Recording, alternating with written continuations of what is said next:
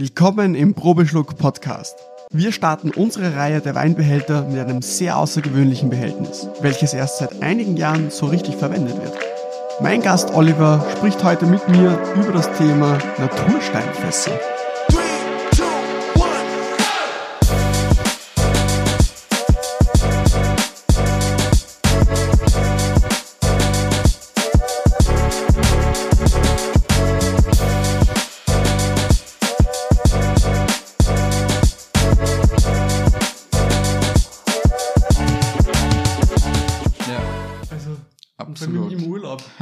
Das kann, oder?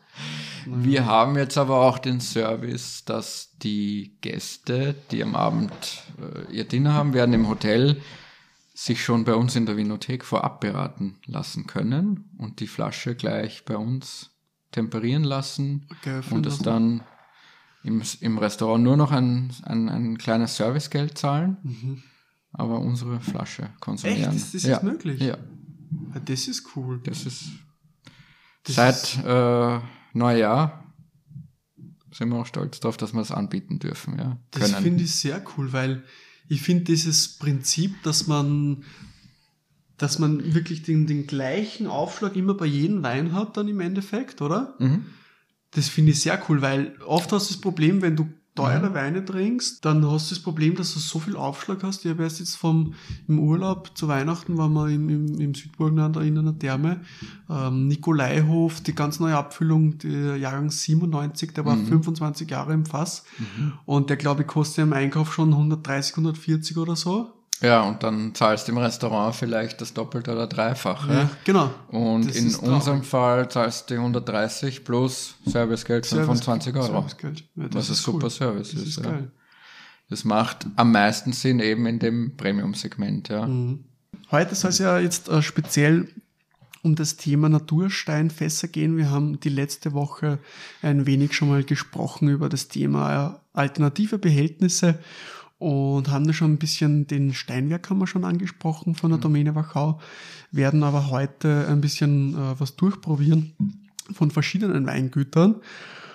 Und dabei, ja, äh, werden wir heute eher das Granitfass äh, durchprobieren. Und ich glaube, da hast du ja auch schon das eine oder andere probiert. Domäne ja. Wachau hat ja auch ein Granitfass, soweit ich weiß. Richtig, ja. Genau. Was hast du da schon probiert gehabt?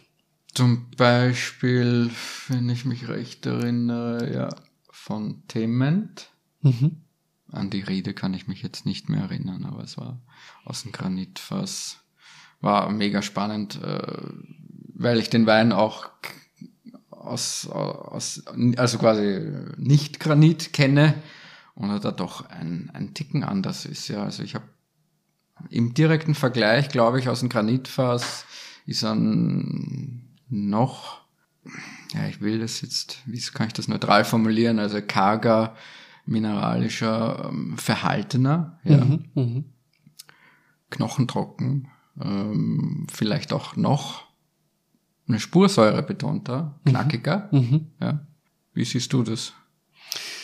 Das Thema mit den Natursteinfässern hat mich erst äh, seit kurzem, muss ich sagen, erst äh, ja, begleitet jetzt Wer es weiß oder wer es noch nicht weiß, ich bin ja jetzt seit, seit wann ist es jetzt? Seit September ähm, unter anderem in meiner ähm, Beratungstätigkeit, was ihr wisst, ähm, auch für die Firma Grand Barrel tätig, die damals Wein im Granitfass produziert hat, äh, jetzt ja nicht mehr schon seit einigen Jahren ähm, die Fässer eigentlich auf denen Weingütern zur Verfügung stellt, so als Art Fassmiete.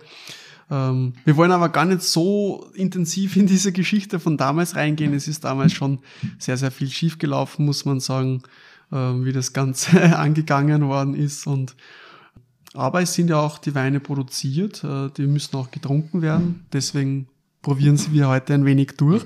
Du hast ja den Themen schon angesprochen. Da habe ich auch einen Wein mit, den haben wir sogar schon im Glas. Und ja, ich finde das Thema sehr interessant. Es ist natürlich ein Thema, was jetzt kein anderes Behältnis irgendwie jetzt aus dem Weg räumt. Also ich denke mir, jedes einzelne alternative äh, Behältnis wird jetzt nicht irgendwie das Holzwasser oder den Stahltank irgendwie ersetzen. Aber ich finde es ein sehr spannendes zusätzliches äh, Objekt. Also diese Natursteinfässer, egal ob es jetzt vom Marmor ist, wie bei der Domina Wachau oder Granit generell. Ja, das hat alles Vor- und Nachteile. So ein Granitfass ist sicher nicht leicht. Ich glaube, das wiegt ein paar Tonnen. Ja. Das muss man erstmal in den Keller bringen, aber dafür bleibt es da dann ewig stehen. Also ja. es ist ja eigentlich äh, für die Nutzungsdauer keine Grenzen gesetzt, oder? Absolut, ja. Also soweit ich weiß, was mir jetzt da schon einige Winzer verraten haben, ist auch die, der Umgang damit gar nicht so, so, so schwer. Also wenn man sich jetzt damit die Holzfässer, muss man ja doch irgendwie hin und wieder mal abschleifen, neu branden, vielleicht wenn man Geschmack reinbringen will. Da ist eigentlich mit dem Kercher äh, mhm. getan. gut, ja. äh, ja, aber ich bin jetzt nicht so der, ich bin jetzt nicht der Winzer, dass ich da irgendwie von der Seite recht viel erzählen kann. Aber wie du schon gesagt hast, finde ich die Weine sehr mineralisch, sehr säurebetont, sehr knackig.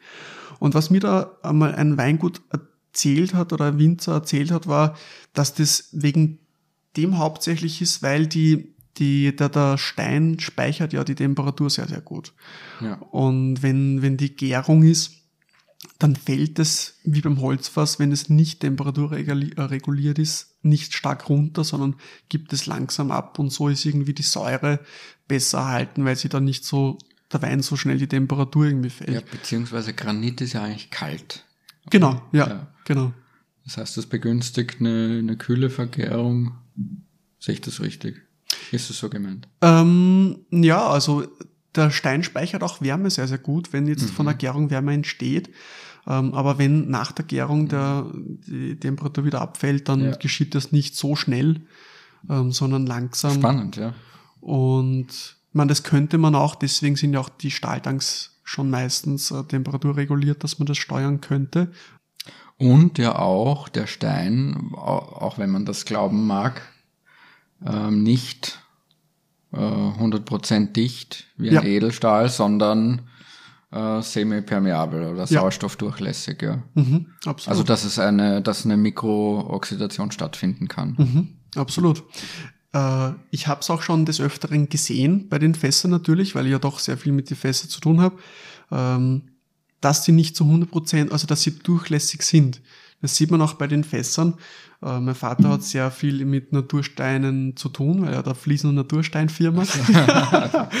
und der hat mir so erzählt, ja, durchaus hat der Naturstein, speziell jetzt der Granit, ähm, lasst der Sauerstoff durch, weil es eine grobe Oberfläche, äh, Oberflächenstruktur ist und sich der Stein so ein bisschen voll saugt mit dem bei diese ähm, Rillen und, und äh, Einbuchtungen, was mhm. es gibt. Ähm, außer es ist jetzt irgendwie geschliffen, dann eher nicht. Und das, das finde ich sehr, sehr spannend, ähm, dass er gesagt hat, es kommt auch auf, auf die unterschiedlichen Granite, von wo der kommt, zum Beispiel drauf an. Also beim Holzfass ist ja auch so, unterschiedliche Holzfassarten lassen ja unterschiedlich viel Sauerstoff durch, je nachdem, wie hart wahrscheinlich das, das ist. Und das ist auch bei den, bei den Steinen so. Aber ja. habe ich auch nicht geglaubt, dass der Sauerstoff durchgeht. ja, wie findest du den Wein? Also was, was, was sagst ja, du dazu? Wahnsinnig spannend. Es ist sicher kein Wein, der sich einem gleich erschließt. Na. Das ist schon für Fortgeschrittene, da ja, muss man ein bisschen drüber nachdenken. Werbung!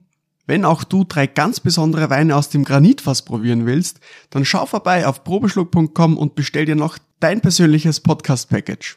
Aber sei schnell, weil viele Pakete gibt es gar nicht. Und die Weine werden auch so auch nicht mehr produziert. Neben den grandiosen Podcast-Packages gibt es auch vier verschiedene Weinabos, die du auch verschenken kannst.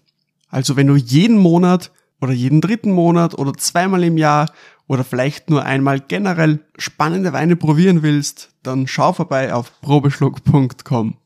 Das ist jetzt der äh, Themen Sauvignon Blanc Rizuls Ilgic äh, 2017, jetzt mit der Grand Barrel Edition, was es nicht mehr eben produziert wird. Genau. Mhm. Ja, in der Nase erstmal überraschend äh, aromatisch und offen. Absolut, also ich kenne ihn auch anders, mhm. dass der Wein ähm, bisschen kräuteriger, nicht ganz so offen ist.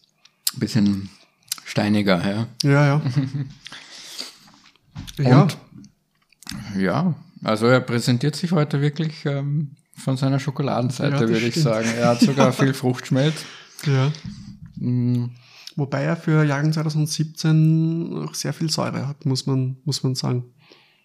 Ja. Oder, also muss ich, ich meine, vielleicht ist der erste Wein jetzt, äh, aber generell von den Weinen, von den Steinfässern muss ich sagen, da frage ich mich immer, kommt das dann wahrscheinlich auch von dieser Stilistik, was man versucht reinzugeben?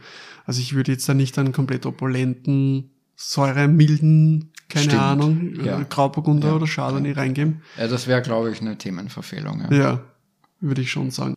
Weil Sie haben ja herausgefunden, dass in den unterschiedlichen ähm, Ausbaubehältnissen ähm, auch die, die Säure unterschiedlich abnimmt. Ja.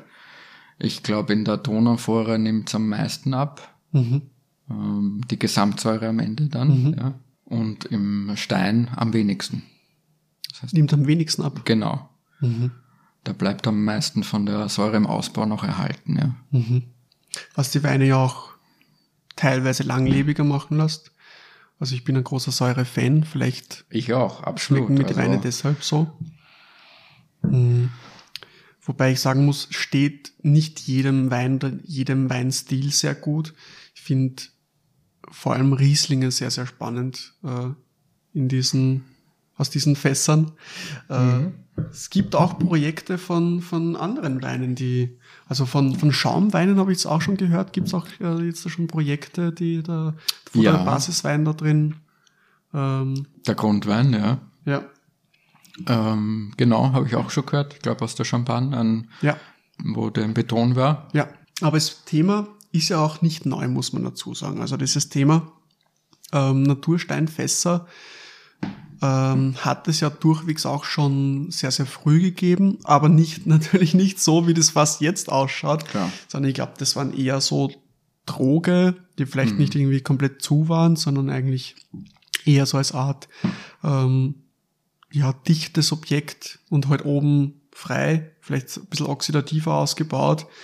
Ähm, aber es ist definitiv, definitiv nicht neu, das ganze Thema in, in Natursteinen zu lagern. Gibt's ja auch beim Bier wenn ich jetzt denke an die ja, Brauerei Hofstetten genau. mit dem Granitbock, gibt's ja auch. Habe ich auch schon gehört. Und in der Regel wird doch der Wein dann auch in dem Stein vergoren. Also nicht nur äh, zum, zum Lagern reingelegt, sondern mhm. quasi von Anfang an ist er drin. Wie im Betoner ja auch, ja. Genau. Ja. ja. Also unterschiedlich, die Weingüter, äh, muss ich sagen, haben da unterschiedlichste Ansätze. Manche vergehren dann kontrolliert, wie sie das mhm. sagen wollen, im Stahltank mhm. und geben es dann rein.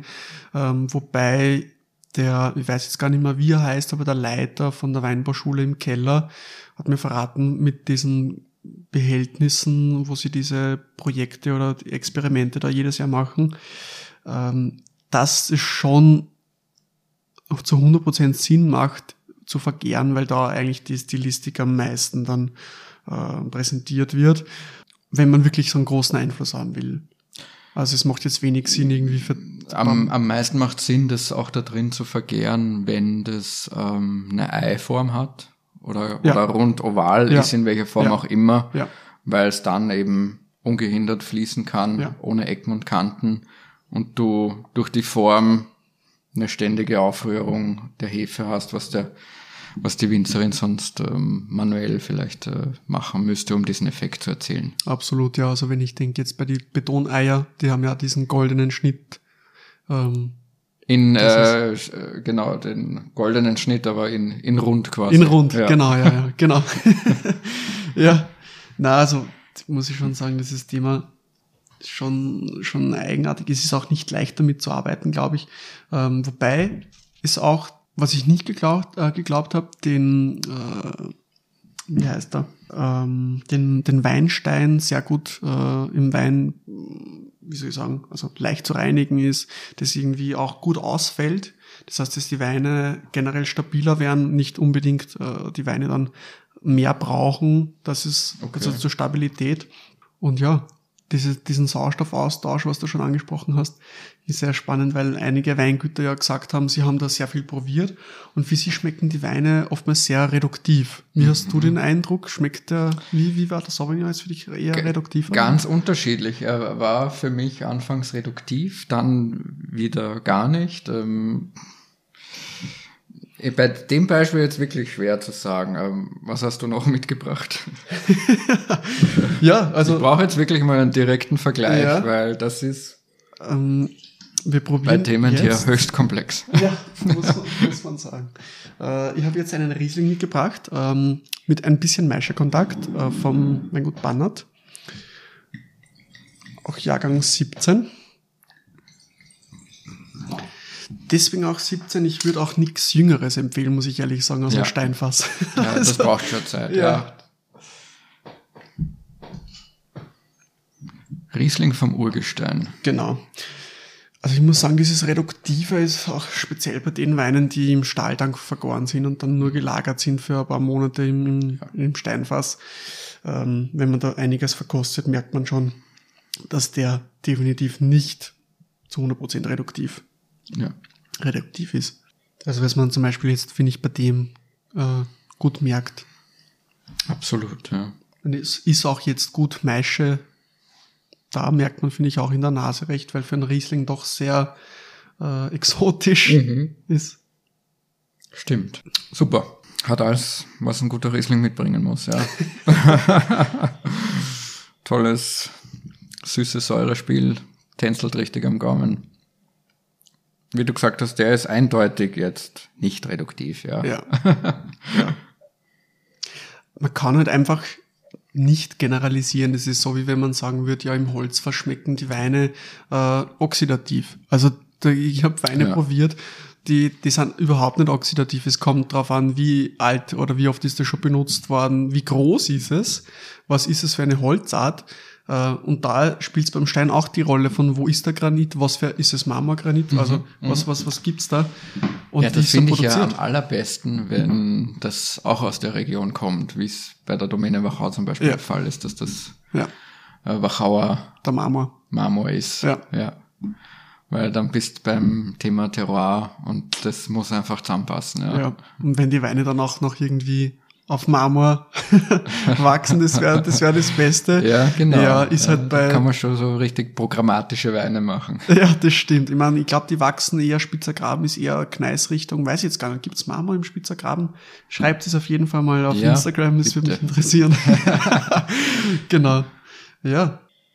Ähm, ich kenne aber schon durchaus einige Weingüter, die jetzt auch ähm, in Steinfässern ver, ja, verkehren oder, oder lagern, jetzt unabhängig von, von diesem Projekt Grand Barrel von damals. Ähm, aber wenn ich jetzt zum Beispiel an einen Waldschütz Markus denke mit seiner Steinvision, ähm, wo er drei Jahrgänge verschneidet, also da gibt's ja schon durchaus Projekte, die sieht man halt nur nicht erstens in der äh, in Österreich und wenn dann nur in der Gastronomie, also nicht wirklich irgendwo im, im, im, im Handel, mhm. ähm, weil auch die Flasche, glaube ich, ab Hof glaube ich, 35 Euro ja. oder was aufwärts kostet. Man auch zu Recht, weil dieses Ding kostet ja auch einiges. Äh, ja, also man muss sich ja vorstellen, dieses ganze Ding, dieses Fass, glaube ich, glaube zwei Tonnen wow, mindestens ja. und da reden wir nur von 1000 Litern. Also ich will gar nicht wissen, wie das mhm. bei beim Mama bei der Domäne Wachau ist. Hast du das schon in ja, echt gesehen? Ich habe es in echt gesehen. Es riesengroß, oder? es ist groß und es sieht sehr schwer aus, ja. Ja. Granit ist ja auch ein Urgestein. Ne? Ja, würde ich, würde ich schon sagen. Ähm, Dann passt das ja hier. Riesling vom Urgestein, ausgebaut im Urgestein. Ja, macht, macht Sinn. Also an das habe ich noch gar nicht gedacht. Siehst? Ja, da haben wir ja wieder das Thema. Ja. Wie, wie wir gesagt haben, also gewachsen auf und dann, ja. ja ich habe vom, von meinem Papa auch erfahren, dass, ja, wie wir schon gesagt haben, von wo er herkommt, der Granit, sehr wichtig ist, dass man auch gar nicht, weil du jetzt das Terror angesprochen hast, irgendwie von, vom asiatischen Raum, also von China speziell, das verwenden könnte, ähm, weil bei uns der Granit einfach so tief im Boden schon ist und ausgehärteter ist und ähm, von anderen Gebieten viel zu weich werden für die, für die Weinproduktion oder für die Verarbeitung und der dann sehr stahlig schmeckt. Und dann habe ich mir schon wieder gedacht, also ist es doch so, dass dieses Mineralische wahrscheinlich auch wirklich vom Fass, wie wenn es es leicht ja, also abgibt oder keine Ahnung. Daran glaube ich schon, ja. Hm. das Wort Mineralik ist äh, ein bisschen äh, überstrapaziert. Ähm, viele Kollegen trauen sich das gar nicht mehr in den Mund zu nehmen, aber ich ich lieb's. ich liebe es auch und ich, ich plädiere auch dafür, ähm, dass da, da zu ruhig zu äh, stehen. Und das ist ähm, jedenfalls äh, kein äh, Humbug. Es ist, ich vergleiche das immer gern äh, mit einem Mineralwasser, das extrem viele Mineralien äh, enthält, so Heil, ja. Heilwassergeschichten und so, wo die Werte durch die Decke schießen. Ja. Mhm. Ähm, das schmeckt ja auch definitiv anders als ein Mineralwasser mit einem normalen Mineralstoffgehalt. Ja. Das stimmt. Auch wenn man sagt, Mineralien schmeckt man eigentlich nicht. Ähm, man spürt sie eher. Man, ja, genau, genau. Es ist hm. Aber jedenfalls ist es kein Hirngespinst. Na, absolut da sind wir nicht. Uns einig. Also wenn ich jetzt, du hast es jetzt die, das Mineralwasser verglichen mit, mit den, keine Ahnung was für verschiedenen äh, Gestein, also Wasser oder Wässer. Äh, aber ich glaube, wenn man auch das ist normale Leitungswasser mit diesem Mineralwasser, ich glaube ein Prozent äh, Mineralien oder ein Milligramm oder irgendwie so muss, muss ein ich glaube, ein Prozent Mineralstoffe oder irgend sowas muss, muss das Wasser ja. aufweisen. Schmeckt man es, wie du gesagt hast, auch schon raus. Wie wenn das, wie wenn du von einem Stein abschlägst und, ja. und, und diesen, diesen Nachgeschmack, irgendwie so dieses leicht kalkige, wie, wir haben zum Beispiel ein sehr kalkreiches Wasser, da, da merkst du auch, auch raus, nicht? Also vom, vom Geschmack her. Ja, Obwohl absolut. Wasser auch Schmeckt noch nicht man, ja. Schmeckt. Also ich bin zwar kein Wassersommelier, aber wenn man ein sehr hartes Leitungswasser hat, ja, ja. mit viel äh, Kalk, dann, dann schmecke ich das sofort raus, ja. so, jetzt hätte ich gesagt, probieren wir noch den dritten. Habe ich noch einen Rotwein ja. mitgebracht. So.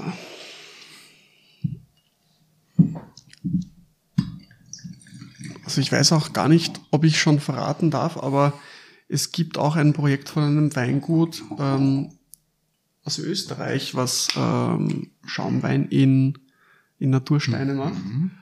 Und das kommt nächstes Jahr auf den Markt äh, aus dem Kamptal. Da dürfte ich, glaube ich, schon sehr Kamptal, gespannt sein. Ja, die Hochburg ja. der österreichischen Schaumweine. Ja. Schön. Wirklich schön. Und ich muss sagen, es hat mir sehr gefallen. Also es ist ein, glaube ich, Blau de Noir gewesen.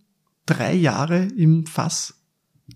Okay. Oder na, ein Jahr im Fass und dann drei auf der Hefe, so drei Jahre auf der Hefe oder sogar vier Jahre. Also Jahrgang 19 und der kommt nächstes, also dieses Jahr jetzt dann, ist, ist ja schon 24. Ja. Spannend. Und da habe ich schon verkosten dürfen und wird jetzt dann bald einmal ab, also nicht abgefüllt, sondern etikettiert. Ja, da freue ich mich besonders darauf, weil ich bin Schaumwein Aficionado. Ja? Durch und durch. Okay. Ich meine, ja, äh, die Läusemweinwelt ist ja in Langenlois, das ist eine, wie schon gesagt, österreichische Sekthochburg. Mhm. Die ganzen Top-Sektproduzenten wie Steininger, Bründelmeier, Jurcic, Leumer sind ja da alle Haus an Haus bei uns. Mhm. Super, dann werde ich dir noch Christina dann, Hugel. Ja, na, das stimmt. Ja. Das stimmt. Ja, dann werde ich dir nachher dann ein äh, einen Schaumwein mitgeben vom, vom Subis Latic von der Folge mit dem Champagne for the Brain. Da haben wir auch ah, äh, okay. also ein paar äh, Champagner probiert mit, mit dem Subi. Schön. Und ja, ich glaube, das wäre dann deins. Ja, wie gesagt, jetzt Rotwein. Denken auch viele, okay, Rotwein ist, muss im Eichenfass gewesen sein. Es ist halt eine komplett andere Stilistik. Da fehlt die Schokolade, da fehlt äh, ja. ja Tabak, aber was sagst du dazu? Vielleicht ein bisschen zu kühl? Hm, das stört mich gar nicht. Ich habe den Rotwein lieber zu kühl als zu warm. Ja, das stimmt auch. Weil warm, warm wird er von selber. Was haben wir da? Uh, das ist jetzt äh, Cuvée Altenberg. Das ist Cabernet Sauvignon hm. Merlot. Ja. Äh, 2018 vom Weingut Bernd Nittenhaus okay. aus, aus Golz. Bernd Nittenhaus kenne ich gar nicht. Ich kenne viele Nittenhäuser, aber Bernd. Ja, ja ist mhm. auch direkt in Golz. Ähm, Gut, da heißt aber, glaube ich, jeder zweite Nittenhaus. Ich glaube ja, ich, ich glaube schon, ja. Ich glaube schon. Also ich glaube, es gibt sicher vier, fünf mindestens, ja. die Weine abfüllen. Ähm, aber der Bernd probiert sich jetzt auch äh, so ein bisschen in dieser naturigen Geschichte weniger aus mit Maische-Kontakt und mhm. ähm, also auch bei den Weißen. Und hat auch ein Fass stehen und probiert sich da auch ein bisschen aus. Und ist aber für das, was sonst, finde ich, so rot in, in Steinfässern produziert wird, ähm, hat auch durchwegs Körper, also ist schon ausgereift. Total, also. total. Also ich finde den super ausgewogen. Ähm, da, da geht mir überhaupt kein Holzeinsatz ab. Äh, ja. Ab. Null. Ja.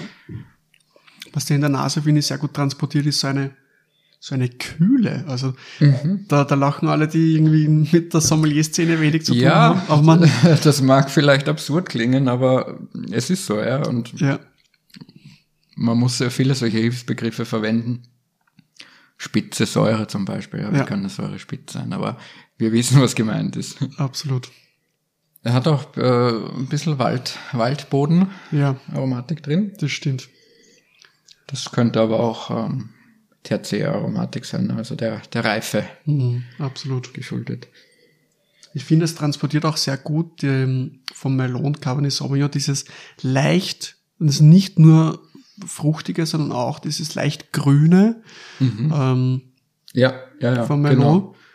Und das wird so ein bisschen auch durch diese kühle Aromatik und nicht dieses extrem oxidative, mhm. extrem ja, ich finde, man schmeckt halt wirklich diese Traube sehr gut raus. Ja, es ist, es ist wirklich sehr pointiert, nix ähm, jetzt, wie es, wie man es manchmal hat bei einem bei einem Ausbau in, in neuen äh, kleinen äh, Holz, äh, der ureigenste Charakter ist hier erhalten. Ja. Mhm. Was, was der Nachteil eben beim Holz oft ist, dass es dann diese Röstaromen zu äh, vordergründig werden oder, oder dem Wein eben seinen, seinen ureigensten Charakter eigentlich wegnehmen. Was mhm. dann schade ist. Aber das ist ein tolles Beispiel, muss ich sagen. Ja, absolut. Also den, es wird nichts versteckt. Muss man am Schirm behalten, ja. ja, auf jeden Fall. Sehr spannendes Thema, äh, Oliver, mit dir die Weine aus dem Natursteinen zum Probieren äh, und zu plaudern. Äh, sind aber schon leider wieder am, am, Ende der Folge. Es gibt bekanntlich wieder die, die zwei Fragen zum Abschluss. Mhm. Ähm, muss aber nicht irgendwie was mit alternativen Behältnissen zu tun haben. Wenn du ein Wein wärst, welcher Wein wärst du und wie hm. sieht die Weinwelt in 50 Jahren aus? Ich wäre ähm, vermutlich ein, ein Barolo. Ein Barolo, okay. Also Rebsorte Nebbiolo aus dem Gebiet. Ja, liebe ich einfach nicht nur, nicht nur die Rebsorte, das Gebiet auch, die Kulinarik dort. Baroli sind extrem äh, langlebig, haben super Reifepotenzial, sind sehr komplex. In der Aromatik geht sowohl in die liebliche, also ähm, mhm blumige, äh, äh, bärige Richtung, als auch in, in die Würze, in mineralische Richtung, ja. Mit dem kann ich mich am meisten äh, identifizieren. Ich hoffe, das äh, klingt nicht zu selbstverliebt jetzt. Na, du, du wünschst dir genauso ja. langes Leben wie der Barolo. Ja, genau, genau. ja. genau. Na, ich muss, späte muss Reifung, ja. ja okay. Genau. Nein, ich finde es auch, ich finde es auch sehr, sehr spannend, das Thema. Ja. Ja. Na, wie siehst, wie siehst du die Weinwelt in 50 Jahren? Oder wo? Prinzipiell positiv. Natürlich macht man sich viel Gedanken über die Klimaerwärmung und so weiter. Was wird es da überhaupt äh, gewisse Rebsorten noch geben? Hm, was verändert sich dadurch alles? Hm, aber hm, ich glaube, der Trend, was ich jetzt beobachte bei uns, wird sich fortsetzen hin zu mehr Nachhaltigkeit, noch mehr Bio, ja. Biodynamie. Ich glaube, es geht ähm, äh, noch stärker ähm, zurück in das, was eigentlich bis in die 30er Jahre eh, äh, für alle gang und gäbe war, mhm. hin zu einer Kreislaufwirtschaft. Ähm, weil man muss irgendwie die, die, die Monokultur durchbrechen, ja, sonst hat man Sonst hat man kein, kein langes Ausgedinge ja, mit der Weinwirtschaft. Absolut. Und das ist äh, positiv, dass so viele, auch große Spitzenbetriebe mit äh, teilweise über 100 Hektar auf, auf, auf, den, äh, auf, auf den Zug aufspringen, auf Bio und Biodünn. Und äh, ich glaube, das wird auch so weitergehen. Ja. Hm. Also eh schon, wie gesagt, ja. glaube ich, was in der ersten Folge, glaube ich, ähm, dass die einer der bekanntesten und größten oder besten Weingüter, wie man es halt immer ja. nennen mag, ähm, auch biodynamisch sind und so aber halt einfach ähm, das viele nicht wissen. Ja. Also ich ja. wie du sagst, das wird definitiv größer das Thema noch und finde ich ja sehr spannend. Ich glaube, das war ja der, einer der ersten Male, wo wir uns gesehen haben, noch nicht be Stimmt. bekanntlich, also ja. nicht mit, mit Namen, aber ich glaube auf dem Demeter, auf dem Biodyn, äh, auf dem Biodyn äh, Workshop, Workshop ähm, da, beim, beim Niki Moser. In, genau. Bei Vitikultur Moser. Genau, da ja, haben wir es, glaube ich, das erste Mal. In Krems. Ja. Ja, sehr spannend. Äh, hast du zum Abschluss noch äh, äh eine Frage an mich mitgebracht? Ich habe sogar zwei Fragen. Okay. Ich weiß ja, dass du äh, bekennender Süßwein-Fetischist bist. Ja, Fetischist, okay. Wie schaffst du es bei deinem vermehrten Süßweinkonsum, äh, so schlank und fit zu bleiben? okay. Äh, also ich muss ja gestehen, leider, ich trinke nicht so viel Süßwein, wie ich es gerne würde. Mhm. Ähm, ich muss sagen, also Süßwein trinke ich immer oder genieße ich eher in, ja, im, im kleinen Probeschluck sozusagen. Ähm, also ich trinke gern ein Glas. Ich finde, Süßweine halten sich extremst lange im offenen Ausschank. Ja. Ähm, kaschiert auch sehr, sehr gut, äh, wenn die Aromatik ein bisschen reifer geht. Das stört mich auch manchmal gar nicht so, wenn es mhm. offen ist. Deswegen genieße ich auch gerne mal, keine Ahnung, wenn es einmal eine Käseplatte oder was gibt, einfach mal ein Glas und das war's. Ähm, und dann ist auch das Gewissen vom Alkohol her nicht mehr so groß. Und ja, schlank und rank, ja, keine Ahnung, also wenn du das so bezeichnen magst, aber ich war, also ich mache jetzt, ja, schau, dass ich mir viel bewege. Aber so viel Süßwein trinke ich eigentlich gar nicht. Ich bin, äh, ich probiere sehr viel, aber wirklich trinken, ich meine, ich trinke generell wenig Wein. Ja. Trinkst du, trinkst du viel Nein. Wein? Nein. Ich trinke sehr, sehr viel. Wir kosten sehr viel. Genau. Aber ja. als Profi spuckt man natürlich aus. Das ist auch ganz wichtig, mhm. weil sonst bleibt man nicht lange in dem Beruf. Absolut. Ja, oft gesehen. Ja. Schon, ja. Ja. Ja. Und die zweite Frage, die berühmte Inselfrage. Wahrscheinlich hast du sie eh schon äh, öfter gestellt bekommen, aber dann verrat's mir bitte trotzdem nochmal. Ja. Wenn du nur einen Wein auf einer einsamen Insel mitnehmen könntest, was wäre das für einer? Ich glaube, dass es mir nicht egal wäre, ja. Mhm. Es wäre, also, es muss schon ein, ein, guter Wein sein. Also, was ist ein guter Wein, ist, ist immer die Frage. Ähm, ich glaube, wenn es so in die Richtung trockene Spätlese geht oder vielleicht auch süße Spätlese. Also ich wäre jetzt, glaube ich, nicht so nicht glücklich mit auf der Insel mit einer Flasche Trockenbeerenauslese. Das wäre mir dann doch, glaube ich, ohne irgendwas zum Essen doch ein bisschen zu süß, weil ich trinke den Süßwein eher zum Essen dazu. Ähm, aber ich glaube, so, so eine Spätlese und vielleicht sogar irgendwie Rheingau, so in die Richtung, mhm, das trinke ich schon sehr, sehr gerne, ein bisschen gereifter. Ja, okay. Da ist die Flasche schneller weg, wie du nur schauen kannst. also so wird es wahrscheinlich ja. keine Flasche, sondern eher Palette. ja, es ja. ist ja auch nicht äh, auf eine Menge limitiert. Ja. Kannst du so viel mitnehmen, wie du willst. Ja. Genau. Ja, das wär's. Cool. Was wär's bei dir? Das ist ja so die Gegenfrage. Boah, jetzt hast du mich aber überrumpelt, ja. Jetzt hast du mich zu schnell gefragt. Mit den eigenen Waffen wird die geschlagen. Mit den eigenen Waffen geschlagen, ja. Hm. Ich glaube, bei mir wäre es ein Blaufränkisch. Echt? Tatsächlich, ja. Okay. Ich, ich stehe auf die Rebsorte. Burgenland? Ja. Muss nicht Burgenland sein, kann auch Canuntum sein. Mhm. Ich habe auch schon super deutsche ja. Lemberger ja. gekostet oder ungarische ja. Kek Frankosch. Also ja. es ist einfach eine, für mich eine geniale Rebsorte. Das, cool. Mit der wird man nie fahrt. Cool. Mint wäre auch eine Option. Mhm wenn es ein bisschen weniger Histamin sein darf, ja. Mhm. Das heißt, Thema Blaufränkisch äh, im Podcast, da müssen wir unbedingt dich dann einladen. so, so, so, ja, ja, ja. Super, okay, das schreibe ich mal auf. Gerne. ja, na, äh, Oliver Wolf, nochmal danke, danke, danke, äh, dass du im Podcast dabei warst äh, von der Losium Weinwelt. Hat mich sehr gefreut, danke für die Einladung. Und äh, würde mich freuen, dich wieder irgendwann einmal äh, im Podcast begrüßen zu dürfen und äh, so ein bisschen noch was zu quatschen. Aber es war sehr, sehr spannend mit dir. Und ja, wir sehen uns sicher irgendwann nochmal. Also auf ein Glas zumindest. Sehr schön. Super. Super gut. Dann bis bald. Ciao.